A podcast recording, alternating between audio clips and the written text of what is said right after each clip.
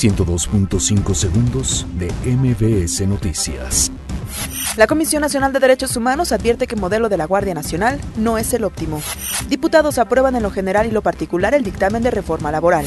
CEP afirma que Andrés Manuel López Obrador recibirá a la CENTE hasta que se tenga un acuerdo sobre la reforma educativa.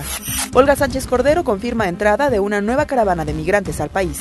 Christine Lagarde, directora del Fondo Monetario Internacional, anuncia que visitará México en mayo. Pobladores intentan linchar a Mario Campo, alcalde de Puente de Ixtla, Morelos. CAME suspende contingencia ambiental por ozono en el Valle de México.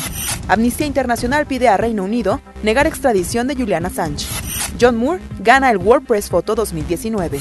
Rayados y Tigres disputarán la final de la Liga de Campeones de la CONCACAF.